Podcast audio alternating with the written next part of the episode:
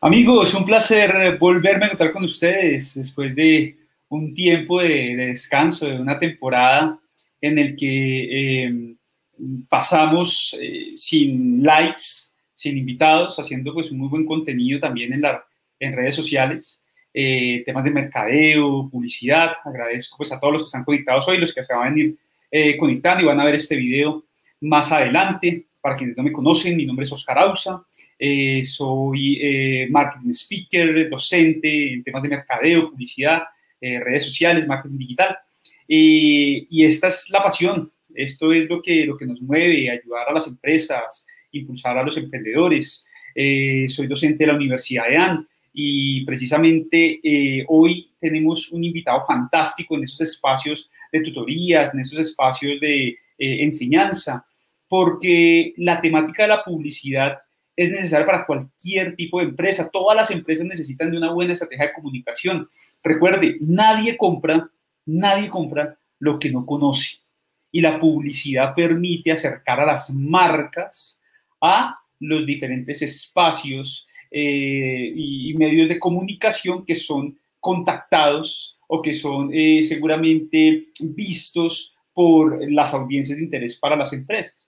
Y es ahí donde vamos a llamar su atención, es ahí donde vamos a mostrarles por qué nuestros productos son mejores que los de la competencia y por qué tomar una decisión eh, acertada es algo bueno para, eh, pues obviamente, satisfacer una necesidad, un deseo, eh, un miedo y darles todo, toda esta información generándoles valor por medio de una excelente estrategia publicitaria. Para el día de hoy tengo a un gran amigo, colega, el profesor César Beltrán, a quien admiro mucho, lo conozco desde hace un muy buen tiempo, hizo parte de los docentes a los cuales cuando yo hice mi pregrado eh, estaba presente también. Eh, tuve la oportunidad de acompañarlos a algunas de sus sesiones en otras universidades y, de César me llevé cosas fantásticas como docente, como persona y eh, sobre todo como alguien que compartíamos algo en común, que era el amor y la pasión por la comunicación publicitaria. Así que quiero darle una bienvenida a nuestro fantástico invitado el día de hoy, el señor César Beltrán. Cecitar, qué placer tenerte acá en este espacio de Oscar Ausa Live para que hablemos de nuestra pasión por la publicidad. ¿Cómo estás? Bienvenido. Tienes el micrófono apagado. ahora sí. Perfecto. Ahora sí. ¿Cómo estás? Aquí feliz de estar contigo y, viendo cómo has crecido. Eh, como persona, como profesional, cómo te estás desenvolviendo en los medios y, felicitándote. Qué rico que, que alguna vez estuviste.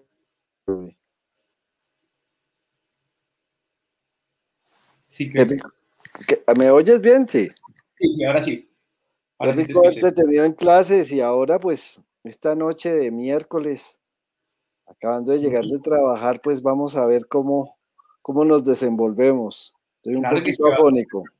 Va a ser un muy buen tiempo. Eh, César, contémosle a nuestros invitados, pues, empecemos por el principio. ¿Quién es César Beltrán?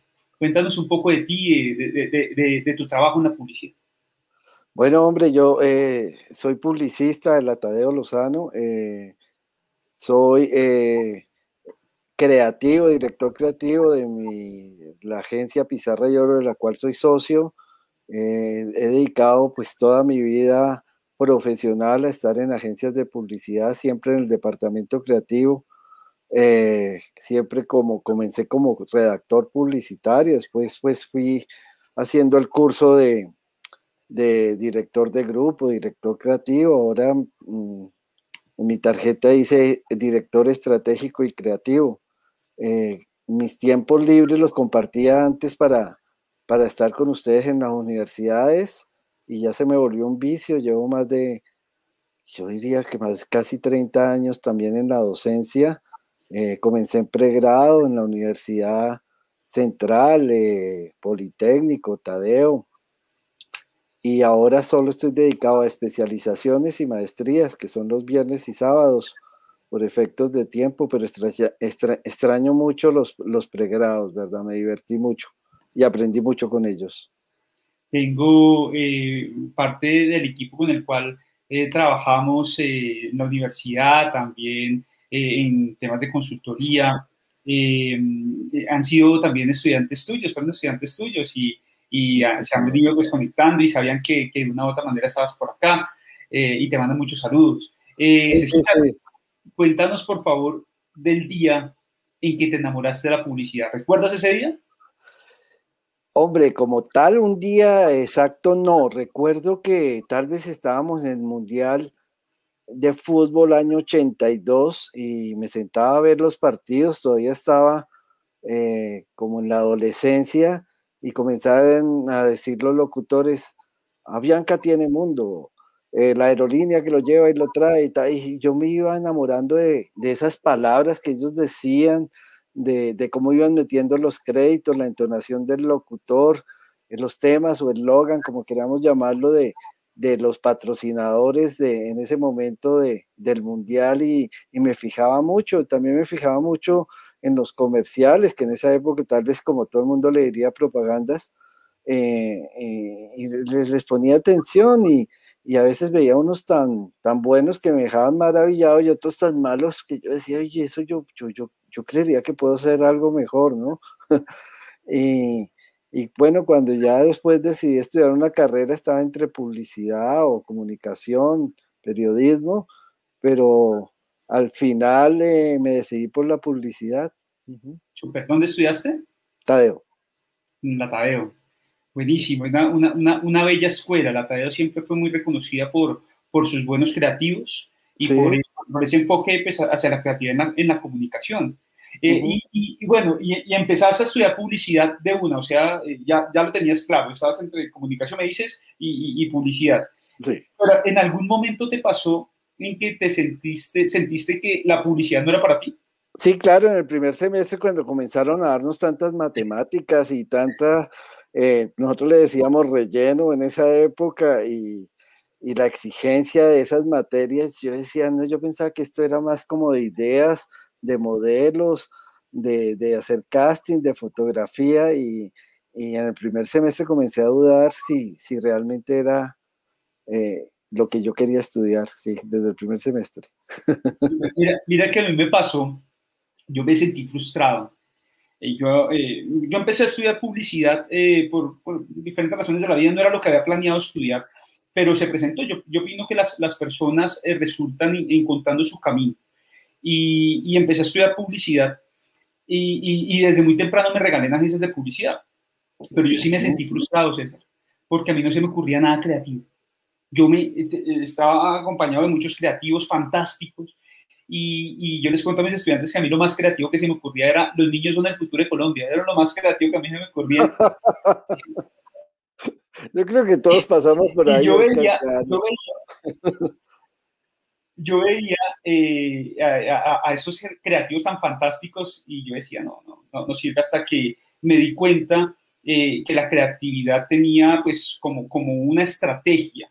Y de eso te quería preguntar. Eh, ¿cómo podrían las personas eh, ser creativos eh, o despertar la creatividad? Porque sé que no es fácil. Si fuera fácil, las marcas se diferenciarían, pero si vemos, casi todas hacen lo mismo. ¿Qué opinas de eso? Bueno, la teoría que yo tengo es que las personas que, que, desarrollamos, en este caso tengo que entrar en más el hemisferio derecho, eh, desde niño lo venimos desarrollando, escribimos, pintamos, eh, cantamos, eh, no nos da miedo ser el oso, se desarrolla mucho más humor por la imprudencia, por las ocurrencias. Y la persona que de pronto no lo desarrolle, pues también hay otras técnicas para llegar a ser, hablo en el caso creativo publicitario, pero seguramente, creo yo, Ah, van a hacer cosas buenas, pero nunca cosas geniales. El que desarrolla más el hemisferio izquierdo y entra a estudiar publicidad, pero no, el instinto te lleva. Yo creo que tú siempre sentiste que eras hemisferio derecho, pero no tenías ni la experiencia ni las herramientas. Y, todos comenzamos siendo un poco básicos. Yo, yo estuve en, me sirvió mucho a mí más que la misma universidad, eh, ver los premios en esa época que nos llegaban en, en cassette, eh, en cassette tres cuartos o Betamax o VH, eh, y nos llegaban los Fiat, nos llegaban premios de España, y, yo me quedaba viéndolos y, diciendo, no, pero qué gente para hacer cosas tan, tan increíbles, tan diferentes, como, como tan inesperadas.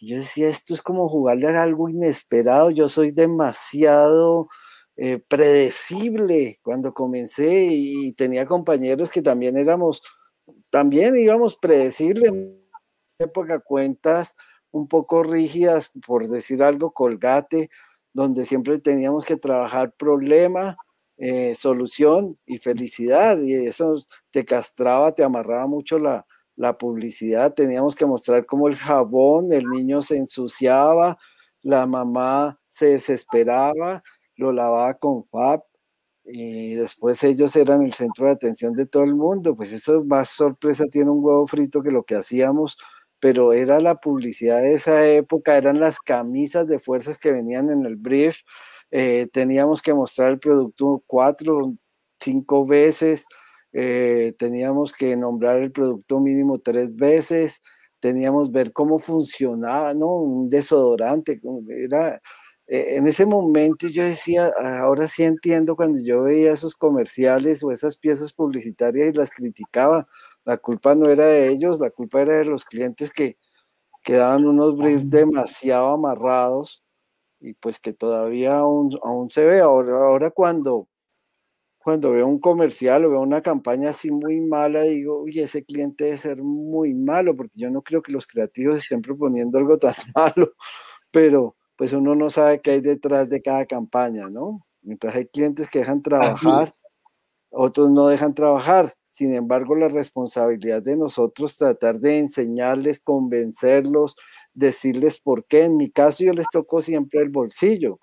¿sí? Les digo, mire, si hacemos eso, va a tocar repetirlo muchas veces en televisión, ahora en las redes, eso no va a tener impacto. Eh, doy charlas de neuromarketing y rápidamente les explico cómo, cómo, cómo, cómo trabaja el cerebro de, de todos nosotros, cómo recibe la información, les digo que si no les mostramos algo novedoso, algo diferente, ellos no, no, nos van a prestar atención, ¿sí? Y, que por eso es la necesidad de ser creativos. Yo mismo me tumbaba los comerciales porque, en las campañas, perdón, porque a veces le decía a los anunciantes, eh, no, que estoy seguro que con esto nos ganamos un premio. Y los anunciantes les asustaba eso porque miraban premio como algo show pirotécnico como algo que no, no, que no les iba a mover la caja registradora y eso. Ahora les toco más el bolsillo y si es posible, que para eso me ha ayudado mucho la docencia, mm, comparto en un desayuno, en un almuerzo, una conferencia de ellos de creatividad mostrándoles casos de éxito en el mundo y ellos se van dando cuenta que son eh, bastante creativos, bastante sorprendentes y que solo venden una idea. Entonces, Sí, hay veces culpamos al cliente, pero, pero pues la idea es de nosotros que estamos es presentando una propuesta y, tenemos que tener las herramientas que hoy en día las, las hay para, para hacer una, poder sustentar una campaña, ¿no?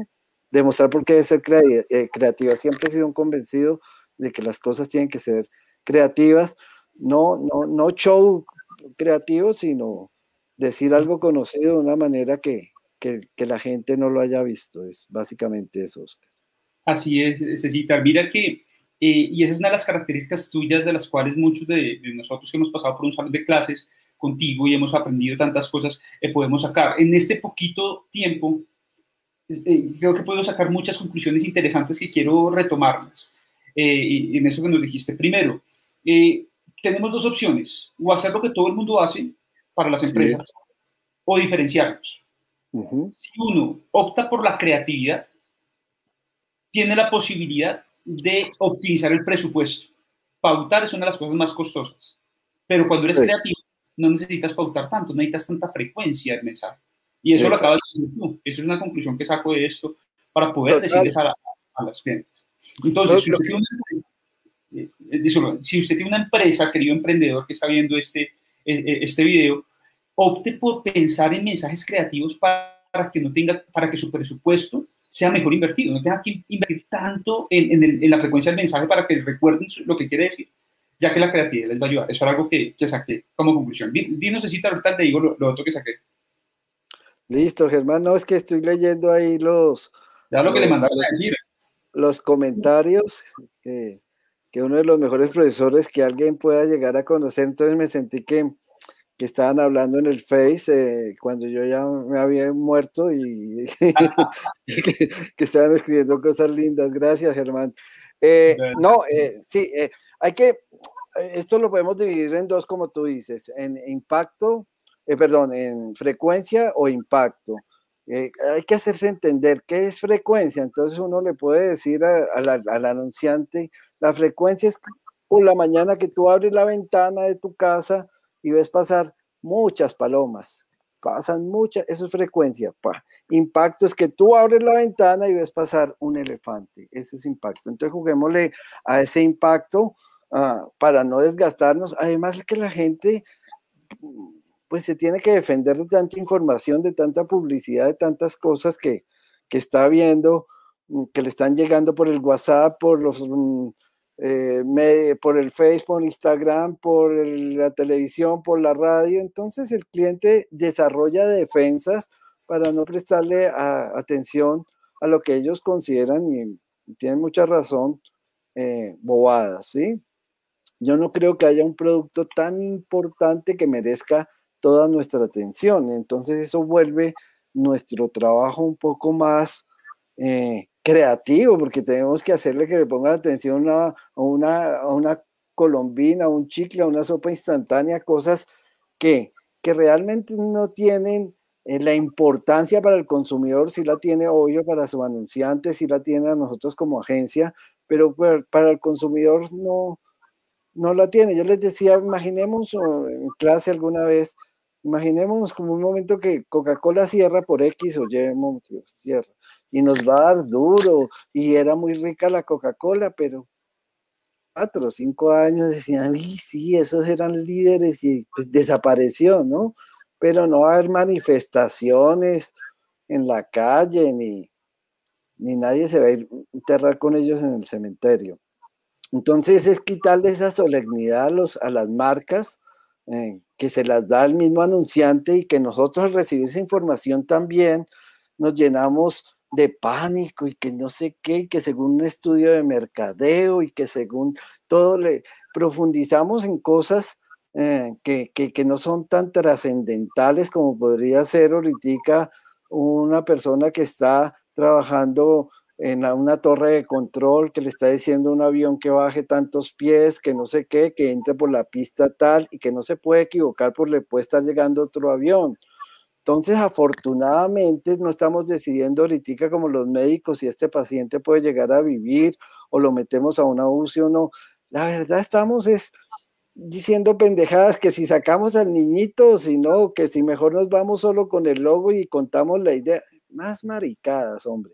Eh, entonces, si nosotros trabajamos eh, un poco la publicidad en esa forma, un poco más relajada, si intentamos es comunicarnos con el consumidor, conectar con ellos, pues yo pienso que, la publicidad eh, sería muy interesante ver una tanda de comerciales que digan que comenzaron los comerciales, decirles, espere que ya comenzaron los comerciales porque sería un momento de entretenimiento.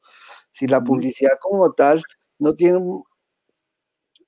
algo de entretenimiento o de enseñanza, pues es publicidad que van a ser totalmente muertas. Si salen todavía a recitar los beneficios de, un champú, de un vehículo, pues yo no sé, si no tenemos algo novedoso que decir, pues conectemos. Yo siempre hago analogías, como cuando tú sales con una amiga a tomarte un café y te vas a poner trascendental, pues no sé cómo te vaya a ir, ¿sí? pero seguro que no terminas en un motel esa noche.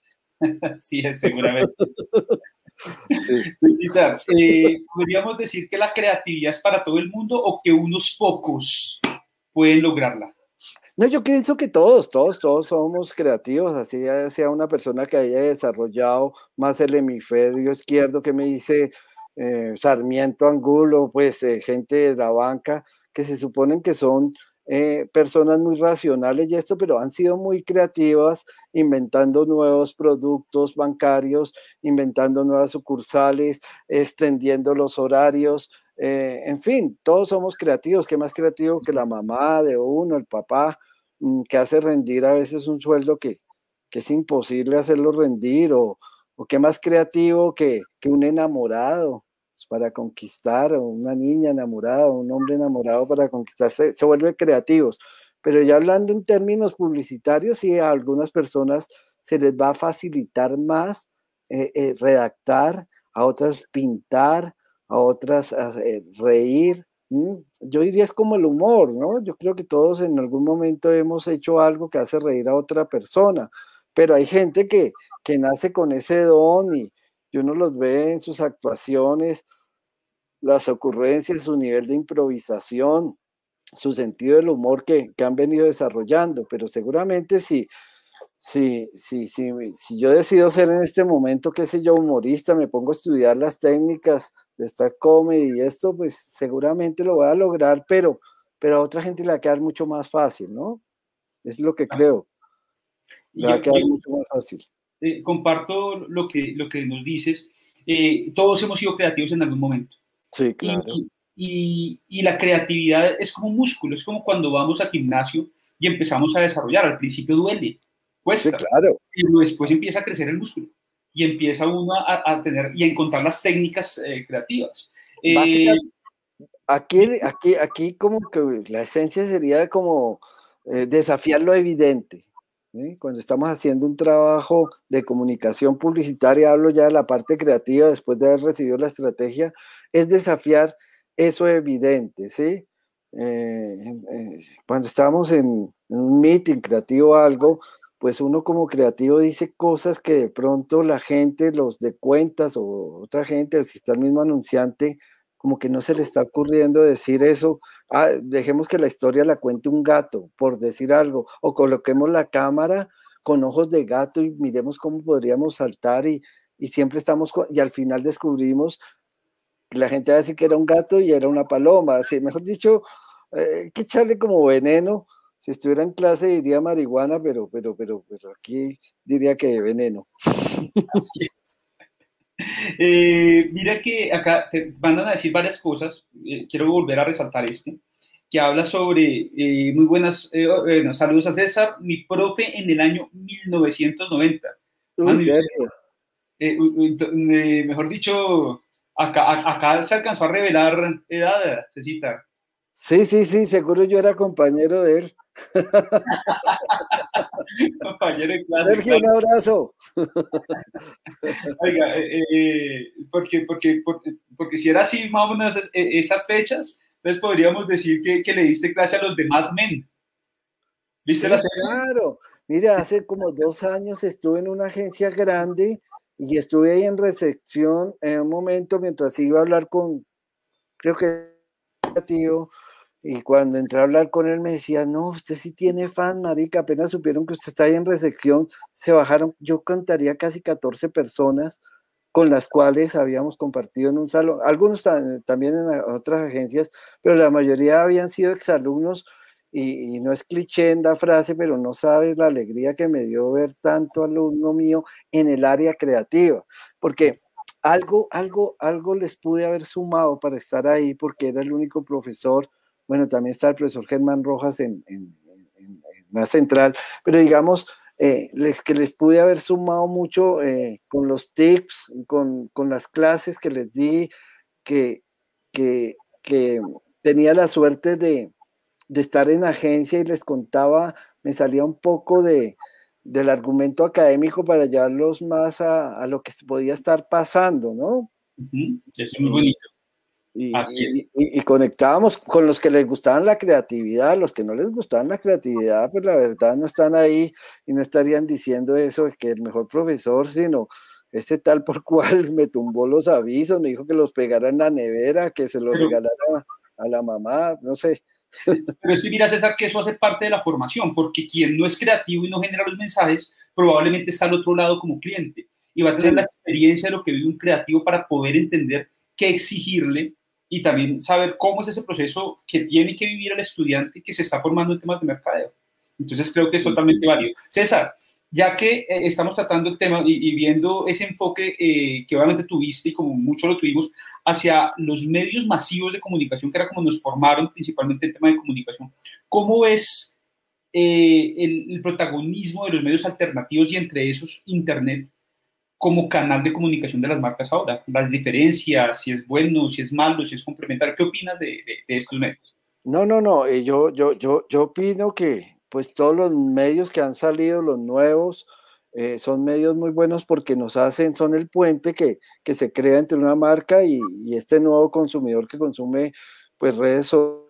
Al final todos terminamos consumiendo de una u otra forma estos medios sociales. Entonces, como tal, el medio son, son muy buenos, pero mm, no creo, y hablo desde la parte creativa, eh, que pues tú sabes que en mi Face tengo mucha, mucha gente, sobre todo eh, exalumnos y gente de publicidad, entonces cuando necesitan un copy, un gráfico, un ejecutivo, una ejecutiva, algo así, eh, me dicen, César, podemos, eh, me colocas este, por favor, esto en, tu muro y ya, ya, pero me hace reír y a veces les digo, pero ¿cómo así que un creativo, un, un creativo para redes? Para mí un creativo es un creativo. Es como si cuando yo comencé a trabajar en agencias de publicidad hubieran dicho que necesitamos creativos especialistas en televisión o especialistas en radio o en valla. No, necesitamos un creativo. Uno hace una idea y esa idea tiene que ser tan fuerte que en cualquier medio pueda viajar. Ahorita es absurdo. Eh, hoy que pasé por el frente del tiempo y había y recordaba cómo era de y hablemoslo a calzón quitado de dictador este medio, el tiempo era el diario más importante no solo de Bogotá, sino de toda Colombia, y por ahí el espectador trataba, y ellos nos decían, tienen que entregar material dos días antes y lo traen así, no sé qué, y de pronto, si, si se llegaba, tocaba entregarlo antes de las 8 de la noche, y uno les rogaba que por favor recibieran el material, que ese aviso tenía que salir, y eran unos dictadores, ¿sí? Ahorita recomendar, eh, pero es que era el medio más leído, era el medio más leído, el que más se consumía después de televisión, era el tiempo. Y no estar en el tiempo para vender un carro, una casa, cosas por el estilo, eh, era absurdo. Entonces ahorita hablarle a un anunciante que no esté en las redes pues, sería absurdo. Yo no diría que tiene que estar en las redes, yo diría que tiene que vivir en las redes, pero no con mensajes como el 70%, el 80% que vemos en redes y cosas que se mete el aviso y nos estorba, totalmente invasivo, sino hacer cosas que realmente conecten con la gente y sea la misma gente la que multiplique ese, ese, ese, ese mensaje. Entonces hay que tener un lenguaje especial en las redes eh, para, para llegarle a la gente que está consumiendo esos medios, pero como medio es importantísimo. Sigo creyendo que el medio más importante para mí es la televisión, ¿sí?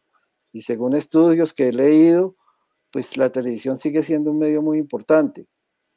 Pero los precios son más altos, eh, no tenemos, después de que salgan mensajes, esos estudios que nos puede dar una campaña que hagamos en Instagram o en Facebook o en cualquier otro medio, ¿no? Entonces es un medio atractivo para todos. Sí, eh, ¿qué opinas de esa frase, pues, pues de esa, esa, frase de, de, muy buen tiempo eh, de McLuhan que hablaba sobre el medio es el mensaje. ¿Todavía es, eh, se puede aplicar? Lo que pasa es que nosotros podemos crear mensajes ahora de, de, muchas formas. Yo no, no pensaría tanto eh, que el medio puede ser el mensaje. Yo puedo hacer una activación la Plaza de Bolívar o hacer algo en un supermercado que sea tan interesante que la gente tome sus, sus celulares y lo suban a las redes. Entonces el medio que utilicé siguió siendo un medio eh, de guerrilla en la calle y, se multiplicó en los medios, ¿sí? Para mí lo más importante siempre va a ser es la calidad del mensaje que estamos subiendo, ¿sí? Es la calidad, la creatividad que tenga ese mensaje sin salirse de, esa estrategia. Yo creo que estamos en un negocio de, de estrategia, creatividad y resultados. Esos tres. Estrategia, creatividad y resultados. Porque la creatividad tiene que responder a una estrategia y esa estrategia está respondiendo a un brief. Entonces viene el brief, la estrategia, la creatividad y vienen los resultados. ¿Mm? Perfecto. Mira que acabas de, adelantarte la respuesta a la pregunta eh, y, y, quiero que este espacio sirva para personas que se están formando hasta ahora en el tema de comunicación y publicidad. Cuéntanos de ese proceso. Me hablas de un brief. eh, siempre nos han hablado de un brief. Cuéntanos qué es un brief y qué debería tener un buen brief. Bueno, eh, ¿Quién lo desarrolla? ¿Quién lo construye? Bueno, un brief es un documento o es una información, mejor que un anunciante nos da que nos permite desarrollar una campaña publicitaria. Eso, porque me la puede dar en una cafetería, en su oficina, verbalmente, por teléfono, me la puede dar. He recibido miles de briefs por teléfono, pero si ya vamos a hacer un poco más académico, pues diríamos que el brief es una información muy clara, corta y concisa. Y sin el ánimo de, de entrar a una clase, pues el brief nace en la Segunda Guerra Mundial, donde los oficiales les pedían a sus comandantes que les dieran el brief porque estaban en plena guerra, estaban en pleno terreno, y demen el brief. Entonces les decía, mire, están en tal lado, están rodeados por tanto, tienen que tomarse tal tanto. Era muy corto, muy claro y muy conciso que les daba camino a estos oficiales para tomar decisiones. Bien, ahí nace el brief y ahora pues también sería hacerlo un poco más eh, darle un tinte más de seriedad, pues un documento que nos entregan ellos donde nosotros podemos desarrollar una campaña. Eh, yo llevo muchos años trabajando en publicidad, muchísimo, y sí, he recibido muchísimos briefs, pero que me hayan servido realmente, yo diría que el 10% y de pronto estoy exagerando, porque traen mucha información que seguramente nos puede servir en un momento, pero no trae algo tan concreto. Yo diría que un buen brief cabe en un Twitter. Un buen brief cabe en un, buen, en un Twitter. Esa, es, esa, está, eh, está tuiteable esa frase. Vamos a, colocarla ahora. Un buen brief cabe en un Twitter. 250 caracteres que creo que tiene en ese momento eh, Twitter. Eh, yo lo definí acá, brief, documento claro y corto para que los publicistas conozcan la empresa y productos que van a comunicar. Nadie vende lo que no conoce. Ah, no, sí, claro, pero me refiero que cuando yo recibo un brief, eh, hablemos de X producto, ah, yo ya conozco, el, eh, bueno, sé mucho de, esa categoría y sé, por eso en la agencia hay planner, hay estrategas y hay directores creativos que a mí me dicen, ven, va a manejar una funeraria, estoy redactando yo nunca he manejado una funeraria, ¿sí? En este momento hasta aceptaría ya un canje. Pero nunca lo he manejado, pero sé que se mueven con un tono y yo diría, el concepto de una funeraria puede ser el último homenaje, el último homenaje que uno le va a hacer a una persona que quiso mucho. ¿Sí? Ya estoy cogiendo el tono, pero obvio que sé que es una funeraria y si no tengo información, pues voy hago un, un, un store voy, miro funerarias, miro qué, a qué clases o eh, estratos le queremos llegar con nuestra funeraria, si es estratos altos, está, eh, pero el homenaje, no, importa eh, qué estrato sea, mm, el homenaje va para cualquiera, porque así sea estratos bajos, medios o altos, un papá, un hermano, una persona que uno ame es igual de importante. ¿Sí? Y es un último homenaje que le puede hacer. Entonces, yo no voy a vender una funeraria sino un homenaje pero necesito, claro, pero necesito que me digan el brief que me dicen, es que tenemos las mejores tarifas o, es que nos encargamos hasta, ah, hasta de las misas que se hacen cada ocho días, seis meses, o es que hacemos algo. Eso es lo que me, concentraría. Entonces, por eso te digo que podría caer en un Perfecto. Sí, pero que tengo que conocer la categoría. El anunciante construye el brief, ese documento. Entiendo que ese documento no tiene un formato único, sino que cada agencia tiene su propio formato. Lo importante es hacer que el creativo entienda bien lo que quiere, eh, lo que debe decir su publicidad. Y bueno, se recibe el brief, ¿qué sigue? La agencia recibió el brief, ¿qué sigue? Recibe, bueno, ya, ya, entonces uno analiza el brief mm, y normalmente habla con, con, la persona que está por encima de uno y, voy a hablar como dice, eso no dice nada, es una mierda, pues lo mismo que todos, o ta, ta, ta. Entonces puedo hacer un contrabrief o, o buscarle como una oportunidad que ellos no han visto y nosotros podemos encontrarla si, si no tiene un departamento eh, fuerte no temes oportunidades tácticas de mercadeo, en encontrar algo decir, vamos a, lo que vamos a hacer con ese brief es una campaña que va a impulsar es toda la categoría. Porque no tenemos nada que decir. Entonces, cuando salgamos, vamos a impulsar toda la categoría. Es sencillo, por ejemplo, caldos de, caldos de, de gallina para, para, enriquecer las comidas. Si yo voy a salir que, que las comidas quedan más ricas, más provocativas, o que vuelva un plato común y corriente en algo sorprendente, pues eso lo puede decir cualquiera de la competencia. Entonces, yo le digo a mi anunciante, vamos a impulsar la categoría, toda la categoría, y el que más beneficiado se va a ver va a ser el líder, porque estamos es impulsando la categoría, ¿sí? Eh, entonces, ¿por qué no buscamos algo que nosotros podamos decir y que de pronto ellos no lo hayan dicho o lo podamos crear? Dejemos de mirar tanto lo que está haciendo la competencia. Mejor miremos qué no está haciendo la competencia, digo a veces a los anunciantes, ¿sí? No miremos tanto lo que hacen, mejor miremos qué no están haciendo, porque ahí puede estar nuestra oportunidad.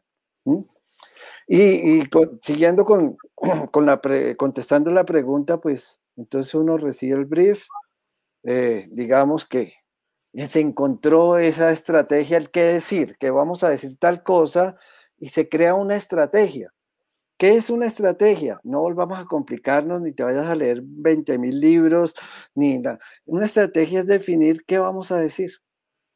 ¿Sí? Y entonces vamos a decir tal cosa y una ejecución es cómo lo vamos a decir.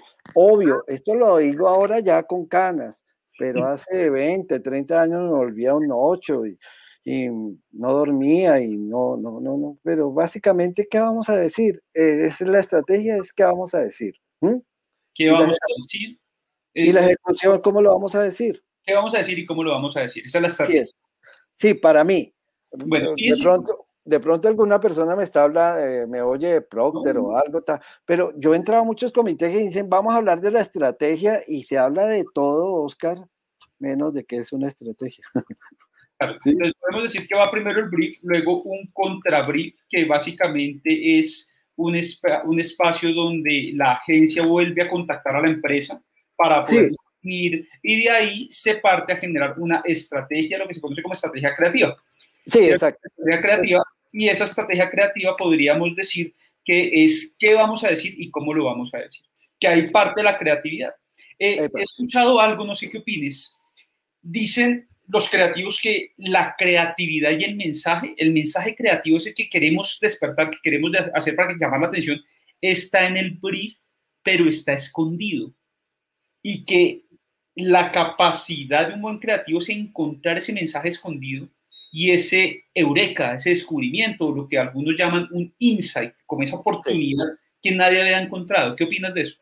No, totalmente cierto, pero lo curioso es que yo no los he encontrado en el brief, los he encontrado cuando el cliente está hablando, ¿sí? Cuando el cliente me está hablando y me dice, porque es que vienen y nosotros estamos vendiendo unas casas eh, que con respecto a la competencia, a tal cosa y a la competencia lo visitan un fin de semana 80 familias y nosotros teniendo unas casas mejores, eh, nos visitan 20 familias. Entonces ya comienzo a detectar el problema. El problema no son las casas, el problema es que la gente no sabe y llegar a ese sitio o me dice, te hemos señalizado todo, entonces comienzan a surgir las ideas y, y normalmente uno termina vendiendo otra cosa y no es el producto que el cliente le está dando, ¿no? Él me estaba dando, por decir algo, casas y realmente lo que yo hice fue colocarle gente para que viera las casas, pero no me concentré como tal en las casas, sino me concentré de pronto en pautar o estar presente en la, en la competencia y mostrarles que a 10 kilómetros había algo mucho mejor, de una forma muy creativa. Pero normalmente es el cliente, por eso me encanta, ojalá tomarme un café, algo con ellos y, comenzar a hablarlo, como, como poderle interrogar cuál es el problema que tiene, porque cuando nos entregan un brief como tal, no están entregando un brief, están entregando es un problema. Pero hay veces no, no nos entregan claro el problema, o pueden ser muchos, y no podemos, y, cómo eh, la comunicación va a resolver, si cuando, ojalá encontremos rápido ese problema, ¿no? Einstein decía que cuando él encontraba el problema tenía casi ya el 70% del éxito. y lo mismo ocurre cuando nos dicen que tenemos es este, que nos perciben muy costosos. Y porque entonces uno dice, obvio, lo, lo, ideal sería poderle bajar el precio, pero, pero mejor demostremos por qué son tan costosos, ¿sí? Pero porque fueron claros, que nos perciben muy costosos. Claro. Muchas veces antes de contratar una agencia de comunicación, probablemente se necesite eh, contratar un buen estudio de mercado para poder entender el problema y lo que se quiera atacar. O las mismas agencias de publicidad pueden prestar en algunos casos estos servicios con, con la gente que, que, trabaja. Sí, sí, sí. A ver, todo eso suma y le va a aportar mucho una campaña. Eh, los eh, gente de, de, mercado, de estudios, a veces no me quieren porque yo les digo que un estudio de mercado es como la minifalda. Te deja ver cosas, pero nunca te va a mostrar lo más interesante, ¿no? pero, pero, obvio, sí, si hay un estudio buenísimo, eh, depende cómo se haga un estudio, porque puede haber estudios muy buenos y estudios muy malos, ¿sí? Entonces que nos van a decir cosas que ya sabíamos, o, pero, pero si lo abordan desde otro sitio y tengo que aquí eh, darle crédito a una amiga que, que, escuchó mi frase esa de la minifalda y me, se reía y me decía que abusivo. Y, y después, pues, bastante amigos y nos tomábamos café y esto. Me dijo, César, le estoy hablando hace muchos años, yo creo que según un estudio que estamos haciendo, el próximo presidente puede ser este señor, este de Medellín, eh, Álvaro Uribe, pero cuando Álvaro Uribe no era fuerte. Yo dije, según el estudio creo que estamos, pero ¿por qué la gente está hablando de él? Y dijo, no, mira, mira cómo lo hizo. Colocó animales. Eh, eh, comenzó a hacer el estudio con gente, más que mirar con gente. Dijo, oiga, si, si, si una estaba el tigre, el mono, el caballo, el perro, pues, varios animales, eh, ¿qué animal necesitaríamos que gobierne a Colombia? Entonces la gente miró y el tigre, pues lleno de guerrilla, inseguridad, necesitamos es un tigre, no un caballo, ni una mula, no, no alguien trabajador, sino... Con otro grupo cogió a los posibles candidatos y la gente decía, oiga, pongámosle a estos señores, ¿cuál sería el burro? Eh, en esa época no estaba Iván, pero bueno, eh, pongámosle el burro, eh, ¿cuál sería el caballo? ¿Cuál sería el tigre? Y todo el mundo, el Uribe, ese sería el tigre. Entonces mire lo bueno que fue este estudio donde ya detectaban quién podía ser y que, lo que la gente lo que quería era algo fuerte, era un tigre. Y pues llegó esta estafa de señor después a ser presidente y bueno, ya, no hablemos de política. entonces, entonces hablemos de fútbol. ¿Cómo así? Ah, a ver, man. De fútbol, por ahí alcancé a leer algunos aquí de reojo que decía que santafereño, hombre. Sí, no, pues yo, yo, nací con eso, me lo heredó mi papá hace muchos años, eh, santafereño, pues claro. Yo recuerdo una anécdota en, creo que eran las entradas en el Politécnico. entonces, lo mismo me preguntaban, César y profesor, pues, los parciales, ¿cómo van a ser? O los quiz. O... Les decía, mire, muy sencillo. Santa Fe juega los miércoles y los domingos. Si Santa Fe pierde el miércoles, el jueves hay quiz. Y si pierde el domingo, el jueves hay quiz. El lunes hay quiz. Si no, si gana, pues seguramente va a haber una apreciativa y vamos a pasarla bien. Pues loco, me tocó, nos estaba yendo tan mal que me tocó quitar ese, porque ya no tenía tema para preguntarles los jueves, siempre perdíamos. pero, ves, eh, a, mí me da mucha risa mis amigos que, que, que pelean por fútbol cuando pues, eh, hay, hay, tiempo para todo, una época en que gana, otra época en que pierde, pero la gente te recuerda por, por el amor impresionante que le tienes a, a tu equipo y a, y, a, y a, la publicidad. Sí, pero, pero mira que nunca peleé con un estudiante ni nada porque fuera de Millos algo. Solo cuando entraban con la camiseta de Millos al salón era para torearme y yo le decía, llámeme un celador, entró un bazuquero. Era, algo divertido, ¿no? No, no era nada de pelear. De hecho, en redes tengo muchos amigos eh, de Millos en todo lado, eh, pero es jugando. Nunca he peleado con uno de Millos. Siempre Ha, sido, eh, ha sido el juego. Son temas, son temas muy delicados y también eh, no todo el mundo tiene la capacidad de entender eh, los símil, las metáforas, las hipérboles, que básicamente son figuras literarias muy utilizadas en la publicidad, en creatividad, y que en el caso tuyo las usas mucho también. Sí, eh, claro. pero es, hace parte de tu esencia. ¿Te ha pasado alguna, anécdota donde eh, te hayas chocado fuerte con un estudiante que de pronto no haya sabido interpretar algún tipo de exageración o tipo, algún No, nunca, nunca. Bueno, una vez en el baño de las centrales entré a cafetería fui al baño y cuando entré habían tres con camisetas de millos, pero no eran estudiantes míos. Y entonces yo comencé a quitarme el reloj y todo, no me hagan nada, no me hagan nada. Me fui quitando todo, no me hagan nada. Y ellos, no, profe, profe, no le estamos haciendo. Se asustaron. Yo les decía, no me hagan nada, no me van a robar. Pero después entraba uno y les decía, le está mamando gallo. Mm, qué santafereño. Mira, como la cobija azul que le tocó cambiar a Nicolás Carrillo, casi se queda, dice. Tenía una cobija, ahí, imagino en clase, no sé, dice, casi se queda Nicolás Carrillo en clase, dice, por tener una, una cobija azul. No, los molestaba, pero, pero realmente no sería tonto ir a, no, ¿sabes qué más me gustaba? Era que respiraran fútbol, porque tenía, teníamos con quién hablar de fútbol así fuera de Millos. Obvio, el santafereño siempre me ha caído mucho mejor, pero porque sé que ha sido sufrido y un poco de cosas, ¿sí? Eso es cierto. Sí, entonces... Y el fútbol va de la mano con el amor al rock argentino, ¿no? Yo me acuerdo que a usted le encantaba eh, el rock argentino, ¿todavía le gusta? Sí, sí, sí, sí, muchísimo. Calamaro, ¿no? Andrés Calamaro, qué memoria, Oscar, sí, sí, Andrés Calamaro, mucho, mucho, muchísimo. Sí, yo me acuerdo. Sí, sí, sí. Yo alguna vez estuve eh, eh, en Argentina con unos compañeros ahí trabajando, eso fue muy chistoso, porque ellos me decían que yo al ser santafereño era de Boca y si eh, era de Millos eran los de River, ¿sí? Y entonces yo iba a ver al Boca y le hacía fuerza y, y, salía pues contento, pero no feliz como ellos. Ellos me decían que porque yo no estaba feliz había ganado Boca 3-0, 2-0, que no entendían esa, esa poca pasión. Yo les decía, pues que ustedes me dicen que Boca es Santa Fe y no, nada que ver. Santa Fe no llena el estadio. Santa Fe no gana, no, no gana todos los partidos y a Santa Fe le ganan o le empatan faltando un minuto que Boca sea Santa Fe. Entonces me dijeron, entonces tú eres de Racing. Fui a ver a Racing y sí, ese es Santa Fe, es un paridero de equipo. que algo malo tenías que tener, dice Ana Isabel. Lo compartí. Ana Isabel, ahorita lo del tinto. Anita, cuando quieras, sí, es que Ana, Ana es súper. Toca, toca tinto porque hace, hace unos minutos quebraste a Coca-Cola. Sí, sí.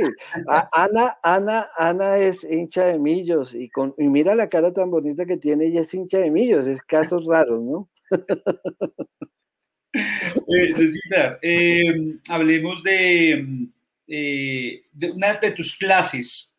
Yo recuerdo que ya eh, cuando tuve la oportunidad también de, de, entrar a un salón de clases como instructor, como docente, quise buscar em, ejemplos eh, y tú me permitiste acompañarte como a dos sesiones, creo que fue una en, el Politécnico, en la Universidad Javeriana.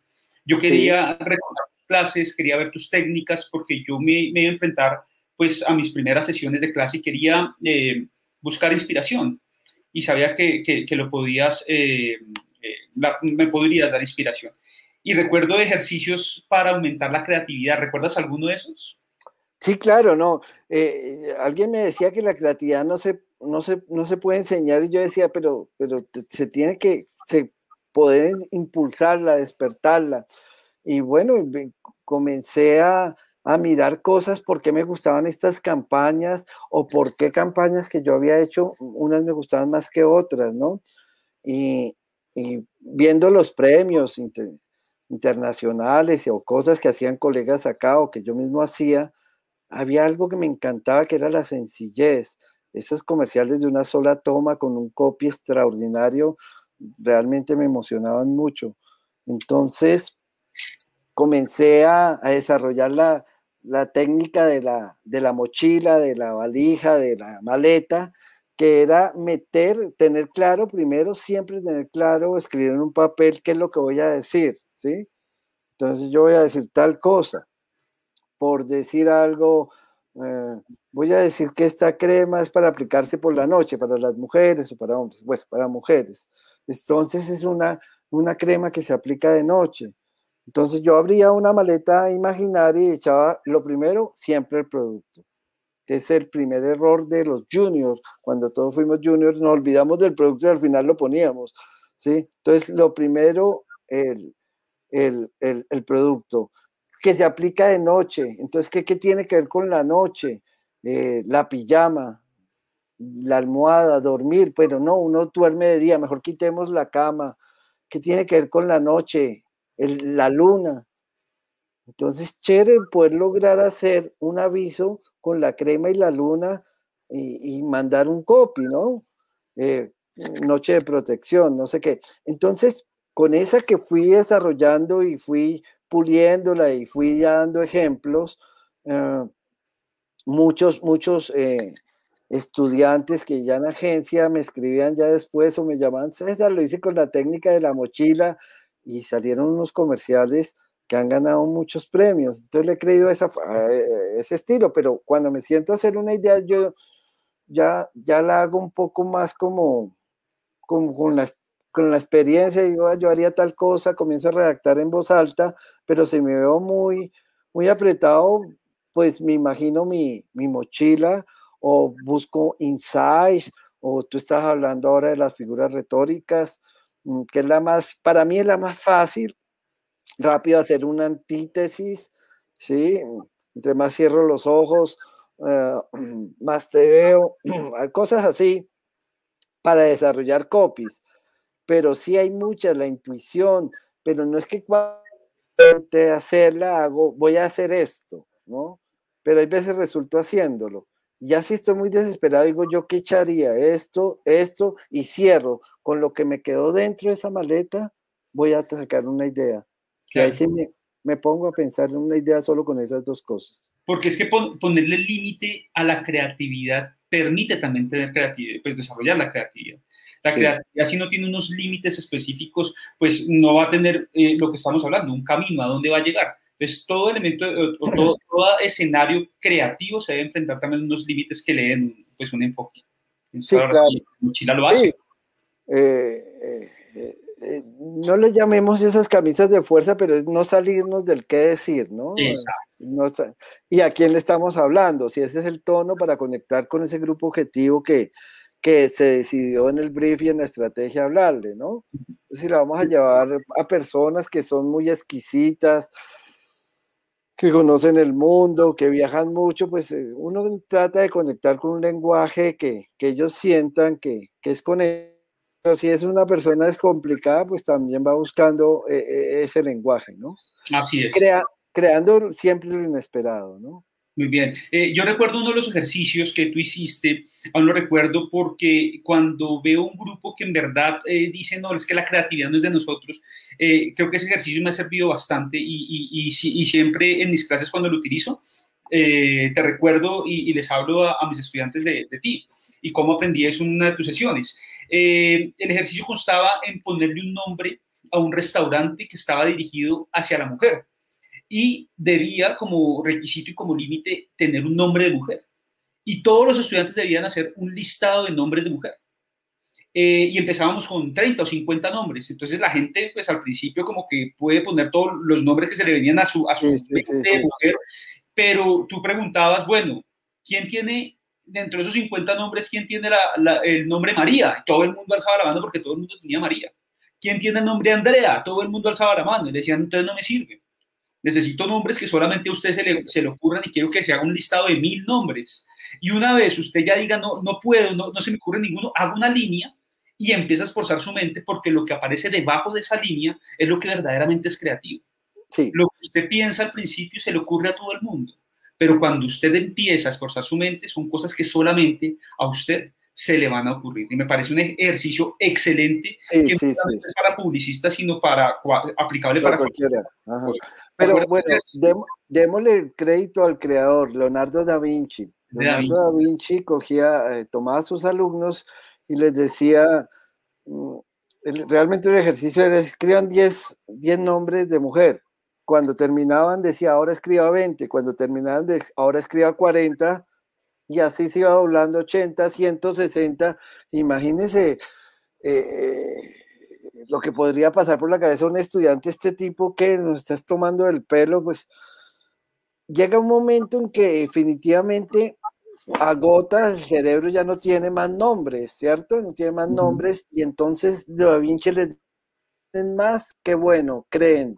Entonces comenzaron a salir nombres diferentes, seguramente eh, estamos en abril, eh, abril, abril se puede llamar una mujer, eh, luna llena se puede llamar una mujer, entonces comenzaban a salir nombres distintos y, y, luna está en el cielo y cielo es nombre de mujer. Eh, sí, exacto. Estrellas y estrellas es nombre de mujer. Y eso hace un buen director creativo.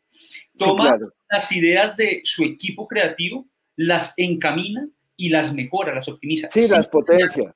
Sin dañar ninguna idea, porque entiende que en la idea más tonta puede venir la campaña más exitosa. Yo recuerdo una vez estábamos haciendo una campaña de explotación sexual a, niñas en las centrales, que es de las anécdotas más, más deliciosas que he tenido, me divierto mucho en clases. Sí, sirve para, para, la pregunta que nos están haciendo ahí. Sí. ¿Cuál pregunta? Buenas noches. ¿Podría hablar un poco de este proceso creativo para mensajes con fines sociales? Ah, bueno, no. Pues los mensajes contestando un poquito, oh, te, voy a contestar con la, con la pregunta. Sí, bueno, el primero es el tono, estamos hablando de niñas o niños que son explotados sexualmente, abusados, bueno, una cantidad. Entonces, seguramente el primer tono que va a sacar de ahí es el humor, voy a, eh, voy a buscar un tono mucho más emotivo, de reflexión, de cuestionar realmente a la gente. Bueno, el caso es que les puse eso y yo no sé si recuerdas, Oscar, que yo les pedía que pagaran eh, los avisos en el tablero, en las paredes. Yo no sabía de quién era para, para que vieran que yo entraba a los salones y estaban ya pegados los avisos y después por ciertas características las íbamos mirando. Entonces decíamos, lo primero que tiene que hacer un buen aviso es llamar la atención. Es decir, la gráfica tiene que mostrarme algo que nunca haya visto. Eh, esto me muestra esto, ya lo he visto, bajen ese, bajen ese, íbamos bajando iban quedando los mejores, que yo creo que en ese momento, es, momento mío como docente, cuando exigía todo eso, después ya vino lo digital y ya me los mostraban en computador, y bueno, se perdió un poco la esencia de eso. El caso es que llegué, yo no miré ningún aviso, sino saludé al curso, ya estaba hablando por celular y hice la, el amague que estaba hablando con mi mamá, ¿sí? Entonces, sí, mami, ya te dejo porque, porque ya estoy en clase, sí, ya todos eran cursos de 35, 40 personas, todos los avisos correctamente. Sí, mami, ah, sí, es sobre la explotación sexual, un aviso que visibilice el problema. El objetivo, mamá, es que visibilice el problema y genere una acción, ojalá, de denuncia. ¿Qué, mami? ¿Me vas a dar una idea? La prostitución infantil no es un juego de niños. Bueno, mami, yo decía, qué huevo el que se manda a mi mami. Es que la prostitución infantil no es un juego de niños, se le ocurre hasta a mi mamá, güey, puta, se le ocurre a cualquiera. Y cuando volteamos a mirar como 10 avisos con la prostitución infantil no es un juego de niños, me decían, no, usted está pensando como mi madre, huevón, baje eso de ahí. Porque era lo obvio, era lo obvio. Bueno, y, lo, obvio, se le ocurre a todo el mundo. Y la, claro, la prostitución en un juego de niños se le iba a ocurrir a cualquiera. Y por eso los buenos creativos y las buenas agencias cobran, porque saben que no van, a, no van a producir lo obvio. Oiga, qué buena anécdota, muy eh, chévere, gracias por compartirla. Y hay otra anécdota que quiero mirar si tú, si tú la recuerdas, eh, eh, es una anécdota tuya que la tengo siempre acá presente eh, y fue, yo no sé si eso era un cuento tuyo o si, fue cierto. Seguramente no fue cierto. De, unas estudiantes que, que, siempre te ponían excusas, siempre te ponían excusas por los trabajos que no te Y tú hablaste de tu coeficiente intelectual. ¿Tú te acuerdas de eso? Del examen de coeficiente intelectual. No, no, no me acuerdo. Si no lo recuerdas, entonces lo voy a recordar porque entonces fue, fue un cuento que, que, que sacó que usted llegó y, y, siempre ponían excusa, entonces usted no les dijo nada, simplemente pues se sentaron. y ella se empezó, y se empezó a hablar, a hacer una reflexión sobre eh, estos exámenes de coeficiente intelectual y eh, las, eh, pues las calificaciones que sacaban las, las, los puntajes que sacaban las personas pues más brillantes y todo eso, y que tú habías presentado ese examen. Y no recuerdo de cuánto es la escala de ese examen, pero digamos que si era sobre 400 puntos, discúlpenme los que saben y son expertos de eso porque no lo recuerdo, solo me acuerdo de la, de la anécdota, tú dijiste, yo saqué 350 puntos en ese examen y que las volteaste a mirar, después de haber hecho la reflexión, las volteaste a mirar, y señorita Juanita, eh, Andrea, no me crean tan huevón. Entonces les dijiste. Bueno, tal vez sí, sí, sí. No, yo recuerdo dos niñas, ellas, eh, bueno, qué chistoso, Jesús Valencia sufrió mucho conmigo. Eh, me alcanzaban a poner casi tutela, le tocó a la universidad pues poner abogado y esto, porque es que las dos niñas eran bastante malas, tenían talento, además para caer mal a todo el curso. Nadie las quería en el curso, niñas problemas y los trabajos malos. Entonces yo siempre le ponía nombre y el grupo de las petarditos. Ah, claro. Entonces yo les decía, les decía petardos, bueno, pusieron todas las, las excusas. Yo una vez hice una campaña tan mala, tan mala, que, que yo les dije, bueno muchachos, me llevo estas, esta campaña y era las, las niñas, y ellas me dijeron, no dice que es muy mala, le dije, es que no, es que voy para el poli. Y quiero mostrarles esto para que ellos se den cuenta que este mundo está lleno de huevones, que ellos no son los únicos. y después me volví a llevar los avisos, me dijo, ¿te hace allá nuestros avisos? Y yo le dije, sí, es que está lloviendo y el carro lo dejé a una cuadra, entonces me servían para taparme. Pero era pasado. Ya hoy, no sería capaz de dictar una clase así. claro, pero es que eh, todo, todos pasamos por diferentes procesos. En, mi primeras épocas también, yo recuerdo que era, eh, no, que era una forma de blindar a veces eh, esa dificultad de ser un docente y de esa responsabilidad. pero también no todo el mundo en salón de clase tiene la capacidad de entender esta forma de trabajar, esa forma irónica de un publicista a la hora de, de, de formar, que probablemente es un, es un lenguaje que se utiliza mucho en la agencia y trae, puede llegar a traer problemas eh, con los estudiantes y más hoy por hoy. Pero bueno, son, estilos, son estilos y, muchos te recordamos con, con cariño y, sabíamos que era una broma, sabíamos que era una broma en muchos casos. La mayoría, el 90% es una broma. Que no hable mal los del poli que estamos escuchando, dice, dice Andrés. No, no, no, no, los del poli yo no hablo mal, yo, yo los quería a todos mucho. El poli los quería mucho. Eh, no, y a todos los de la Javeriana también, a los de la central, pues tal vez permanecía más tiempo en la central, entonces pues desarrollé más café con ellos. Pero no, los del poli, eh, cuando tenía eh, la agencia en, en, en, donde sí, en el polo, y muchos llegaron siempre estudiantes cuando podía contratar estudiantes de la central del poli. Fíjese que la Javeriana no tanto eh, sí, estuve algunos, pero, pero el poli y, en los Interú, ¿los recuerdas, Oscar? Sí, sí, sí, claro que sí. Sí, estaba siempre, me tocaba con el poli, a Germán a veces, eh, Germán Rojas le tocaba con la central o nos cambiábamos, él así, pero uno desarrolla mucho cariño por, la verdad, por todos. Claro que sí, vea. yo, también, lo quiero mucho después de 28 años, pero es que me pegan unas boleteadas acá también de, Andresito Aristizábal, gran amigo mío, pero amigo, amigo. Mm, también, te, están saludando de la gente de la Gran Colombia, en Armenia. Ah, pero es de Gran Colombia y ellos ya son de especialización, claro. No, Juan David, que claro. Sí, no, la verdad, esto eh, dejado muchos amigos. Eh, yo creo que mi ADN, mi esencia para dictar las clases siempre fue que ojalá ellos aprendan riendo y yo vos enseñando es lo que y esto hace que que tenga amigos. Yo recuerdo a la otra escenoma, creo que fue hace dos años, eh, me pasó algo rarísimo, estaba ahí y entró un, muchacho y se me vino y apenas se me vienen así, me lo encuentro en una cafetería, en la calle, en un aeropuerto y se me vienen, yo hace que es un estudiante, pero ustedes han cambiado mucho, ¿sí? Bueno, pero cambian mucho, ya cogen más cara, las mujeres se vuelven mucho más mujeres también. Y se me vino César y me abrazó y me dijo, yo estoy trabajando en esta agencia, soy creativo, me ha ido bien, es gracias a usted. Y me dio un beso, ¿sí? Sí, es muy bello. Y, y yo llegué dije, no, marica, no puedo llorar porque estoy en un lugar público, pero casi me hace llorar, ¿sí? Pero sí, Sí, no, marica, estoy en un lugar público, no me ponga a llorar acá. Eh, eh, ha sido las cosas más lindas que, que me encuentro con, con esta- estudiantes, la mayoría me, me saluda muy bien.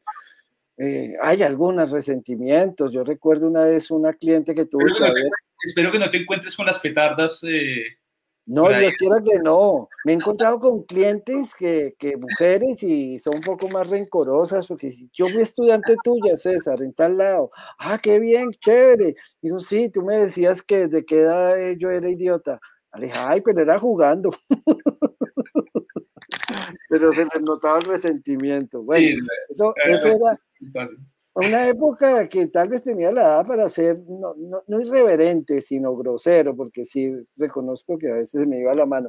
Pero ahorita eh, que me escriben ahí Juan David de la Gran Colombia, en especializaciones nos reímos, son cuatro fines de semana cinco, nos reímos, conectamos, pero obviamente yo ya no estoy para decirles las cosas que, que decía, ¿no? Algún- la última, en una especialización, fue que le dije a una estudiante, dije en clase que una campaña de branding podía durar siete años trabajando muchos medios para poder darle esa personalidad a la marca. Y ella era una persona bastante complicada. Me dijo, ¿siete años? Uy, eso me parece a mí mucho. Yo le dije, sí, eso dicen los, los estudios, ¿no? Yo no lo estoy inventando, sino que dicen que mínimo siete años. Yo no estoy de acuerdo. Yo le dije, no, ¿cuántos años crees tú? Me dijo tres. Entonces yo cogí la presentación, el PowerPoint, y quité siete años y puse tres. Dije, una campaña de branding dura tres años. Es que yo no estoy para pelear por maricadas. y después la abrí en otro curso y salió el tres y les conté rápido y volví a colocar siete porque lo guardé con el tres. claro, Entonces ya, ya más Es- relajado, ¿no? Está muy bien, claro que sí. Además que la academia es construir conocimiento. Eh, seguramente habrá una que otra marca que podrá haber hecho un muy buen trabajo y, y construirlo un poco más rápido. Y a esa no le aplica la teoría. Eh, y eso es lo bonito que el mercadeo, por más que haya, eh, y, en el y en la publicidad, por más que haya unos resultados, no son los mismos siempre porque no es nada exacto. No, nada. no.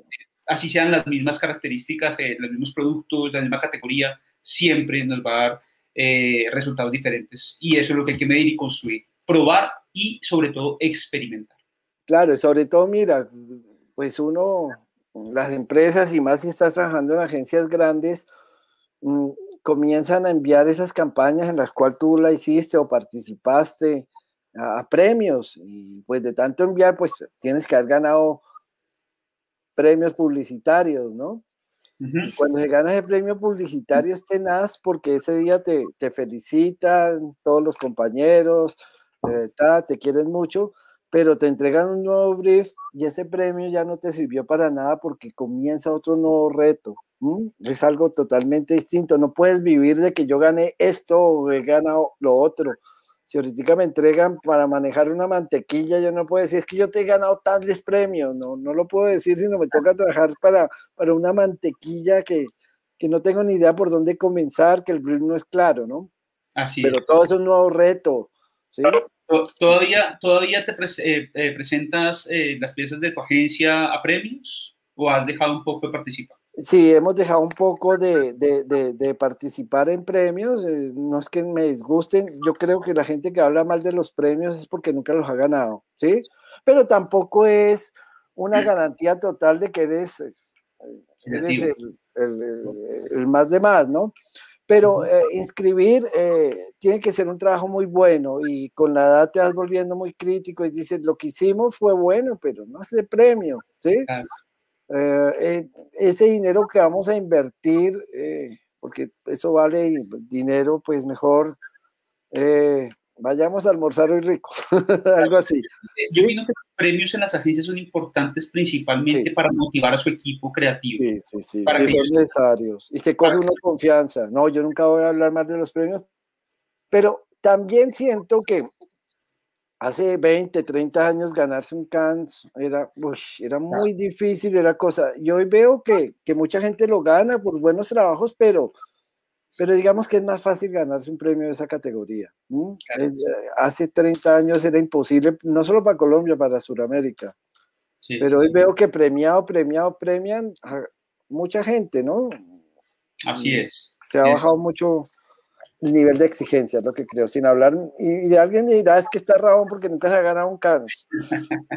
No, nunca, porque en esa época para inscribirlo tenía que trabajar en una multinacional, ellos tenían muchos dólares y los enviaban, y ya después que me independicé, pues no iba a invertir ese dinero en, algo, además que que pudiera ganar, de pronto me decían, mire que si hubiéramos hecho la pelea, le digo, pero, pero sí, rico, y a todos los creativos que le puedo recomendar, tiren a ganar premios porque, primero, se llenan de confianza, ¿sí? Se llenan uno de confianza porque en este medio siempre vas a encontrar gente que te hace dudar muchísimo. Sí. Sea el mismo, mismo director, el mismo cliente, los mismos compañeros, que siempre te van a decir, no lo veo, es que está muy, como que, no, terrible. Saúl nos habla que los premios no son para alimentar el ego, dice. Yo creo que un poco también. pero claro, pero en este desde dos puntos, ¿no? El ego puede ser generar confianza o también creerse el, eh, eh, el, el, único y es la parte pues eh, compleja. Sí, sí, sí. En este, en este medio, César, se encuentra mucho ego con premio o sin premio. Sí, sí, sí, sí, sí, es el festival de ego. De hecho, todos hemos pasado por ahí. Yo, yo lo vengo domesticando hace 15 años más que todo desde que puse la agencia donde ya me interesaba era conectar mucho con el anunciante, facturar, mirar, y, y con la edad lo vas eh, domesticando un poco, pero pues seguramente si estamos en una mesa con varios creativos, mi ego dice, usted es mejor que ellos. De pronto le dice, pero le dice pasito. ¿Cómo, ¿Cómo, dice, cómo hacer que la creatividad colombiana sea más valorada por su fortaleza? Yo creo que ya lo es, ¿no? Ya hay, eh, antes era muy, diferente, muy difícil ver a, directivos de agencias multinacionales que llegaran a ser colombianos. Era como eh, difícil encontrar un, un, papa latinoamericano, pero hoy nos encontramos con que todo eso ya es reconocido. ¿Y, y, y tú cómo lo ves? Sí, igual, yo, yo, Víctor, yo siento que, por ejemplo, hay mucho creativo colombiano que ya está trabajando no en Argentina ni en Brasil, está trabajando en Europa, en Estados Unidos, en Inglaterra, eh, gente muy, muy, pila. Y, si miramos lo que se hace en las agencias que no aprueban los clientes, es, es muy bueno. Yo pienso que eh, la falla que tenemos como creativos es que de pronto no sabemos argumentar algunas cosas y que nos encontramos con clientes un poco cuadrados, rectos, que no se mueven de ahí, no se atreven a arriesgar, ¿no? Yo recuerdo en una presentación alguna vez que hicimos, eh, cogimos agua embotellada, le cambiamos la etiqueta, eh, le pegamos una etiqueta que decía riesgos, ¿sí? Y, se las dimos a los clientes y le decíamos que la campaña que le íbamos a presentar, le estábamos invitando a tomar riesgos y ellos se tomaban la, el agua y decían, estoy tomando riesgos y creo que eso sirvió porque lo que aprobaron no lo, no, no, nunca lo habían hecho. Entonces, como que nos falta esos argumentos, explicarles que no se nos note que queremos figurar, mm, sino que, que lo mejor para ese producto es irnos por ese lado que, va, que es algo diferente. ¿sí? César, delicioso este tiempo de conversación, de, publicidad de, de, nuestro, de nuestra profesión. Para ir terminando, eh, Mm, eh, eh, he visto que algunas personas pueden describir la creatividad como el cruce de elementos de tal forma como nunca han sido cruzados. Por ejemplo, si yo le digo a alguien, invéntese algo nuevo, ellos dicen, no, unos zapatos con alas para no tener que caminar sin lo que fueron. Entonces, ¿qué hizo? Cruzó las alas con los zapatos y las combinó de una manera como nunca antes se habían combinado. Sí, claro. No, sí, es, es, eh, es una buena analogía eh, tomar dos elementos que aparentemente no tienen nada que ver y sacar un tercero, ¿sí? Eh, de, de, la unión de esos dos, porque ya todo, ya todo está. Yo como siempre he sido copy, comencé como copy, entonces siempre me fui más como a esas definiciones o, o a describir qué es la creatividad y alguna vez escribí que, que, la creatividad es decir algo conocido de una manera que nadie lo haya escuchado, porque yo todo lo que he escrito, los comerciales que he hecho, las piezas, yo creo que como creativo no las he inventado, las he mostrado de una forma diferente, ¿sí? Pero no las he inventado, el que inventó esta, esta tapita sí es un creativo, el que inventó la mesa es un creativo, el computador, gente muy creativa, el teléfono, yo diría que ellos son creativos no sé por qué nos dicen creativos, ya, ya en esta época yo diría que, no, que decimos cosas de una manera que no se le ocurre a nadie. Es, básicamente eso. Y yo creo que esa es la invitación para todos los que están viendo esta, esta, pues, este, este live. Eh, atreverse primero, riesgo, lo que tú nos dices. Si nos arriesgamos y hacemos algo diferente, eh, vamos a, pues, a, ser, a, ser, distintos a los demás y, y es llamar la atención. Segundo, eh, permitirle que esa audiencia se lleve algo, que es algo que tú nos estabas diciendo, una emoción, una sonrisa, eh, lo que sea, pero que se lleve algo. No recuerdo quién, yo escuché esta frase, no sé si eh, era de Ogilvy o de, o de Burnett, que decía que a, las, a esa audiencia hay que devolverles y agradecerles ese tiempo que invirtieron en ver nuestra publicidad o nuestros anuncios generándoles una emoción. ¿Tú recuerdas de pronto quién era? No, y hasta ahora la oigo y está súper. No, no la había escuchado, Oscar. Sí, sí, es, es sí, es, es, yo, yo siempre hago la analogía en clase, es que todos en algún momento, sea hombre o mujer, lo que sea, hemos enamorado a alguien, ¿sí? Que hagan ese ejercicio como lo hicieron, ¿sí? Lo hicieron siendo aburridos, si lo hicieron siendo jactanciosos, yo hago esto, yo soy esto, yo, si lo lograron así, o si lo hicieron emocionando y conectando con la gente, haciéndolas reír, haciéndolas pensar, siendo detallista, siendo tierno, eh, siendo eh, una persona muy especial. Yo pienso que eso es lo que tienen que hacer las marcas, ser especiales con el consumidor. No necesariamente hacerlas reír, pero recuerdo una época que manejábamos Johnson, que éramos el lenguaje del amor y éramos súper tiernos con esa papás y les mostrábamos a su niño y el niño se reía y decía Johnson, el lenguaje del amor y conectábamos con los nuevos padres. Entonces es eso. Acercar, acercar emotivamente un producto, una marca al corazón de sus audiencias. Sí, despertarle emociones. Una marca que no despierte emociones está muerta. ¿sí? Mira, mm, ya hablemos ejemplos. Coca-Cola despierta emociones, eh, Pepsi despierta algunas emociones. Está, y, siempre les digo en clase, ¿cuál es la mejor gaseosa que hay? Y comienzan, pues, se van al gusto. Coca-Cola, manzana postobón, yo les digo, no, no, no es la mejor. Ninguna es la mejor. La mejor es Ponimalta. Está hecha con cebada y malta. Sí, alimenta y refresca, te alimenta, pero no despierta ninguna berraca emoción la gente nunca va a comprar el mejor producto, nunca va a comprar, va a comprar el producto que más le guste. Por Malta no gusta. Ojalá ¿sí? Como gusta Coca-Cola. Pero no es que Coca-Cola sea mejor, es mala, todos sabemos que es mala. ¿Sí? Pero despierta emoción. Pero la otra buena no despierta ninguna emoción. Claro, súper. Cecita, muchas gracias. Por acá se están pidiendo también. Saludos, César. Conoce su trabajo y es excelente. Saludos. Aquí me, hace reír lo que dice Sergio. Un abrazo, Sergio, gran amigo. Se le iba la mano un poquito a veces en clase, pero el que quería se curtió. Sí, a veces se me iba la mano. Un abrazo, Sergio. Sadot, es. Eh, Les pido perdón a todos. ¿ah? Sadot hace parte de los que aman Coca-Cola, entonces no está de acuerdo con que es mala. A él le encanta. Sí. No, y de verdad que aprovecho, como dicen los ciclistas, para para pedirle perdón a algún estudiante que, que, muchas veces ofendí, pero yo creo que hoy ya con, cuando me ven con tantas canas ya, ya me perdonan, ¿sí?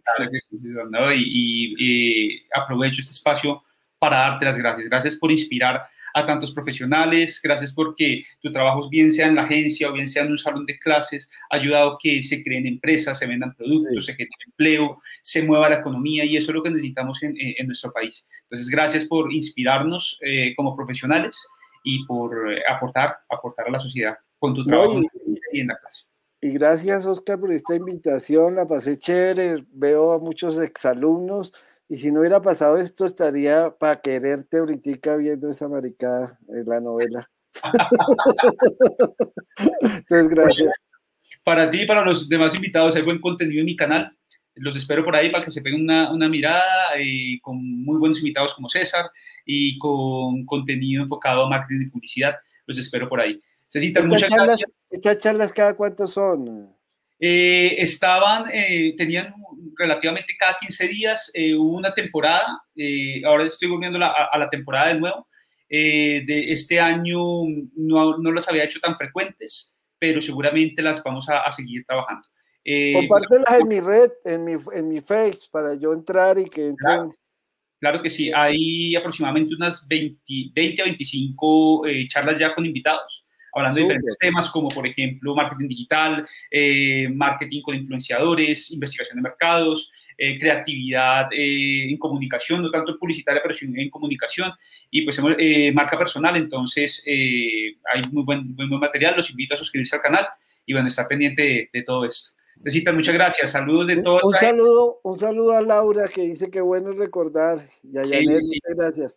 Bueno, eh, me tienes que invitar una clase tuya, yo te invité a las mías, ahora me tienes que invitar un de estos a la tuya. he visto un exalumno dictando una clase. Cuenta con eso, me encantaría. ¿Listo?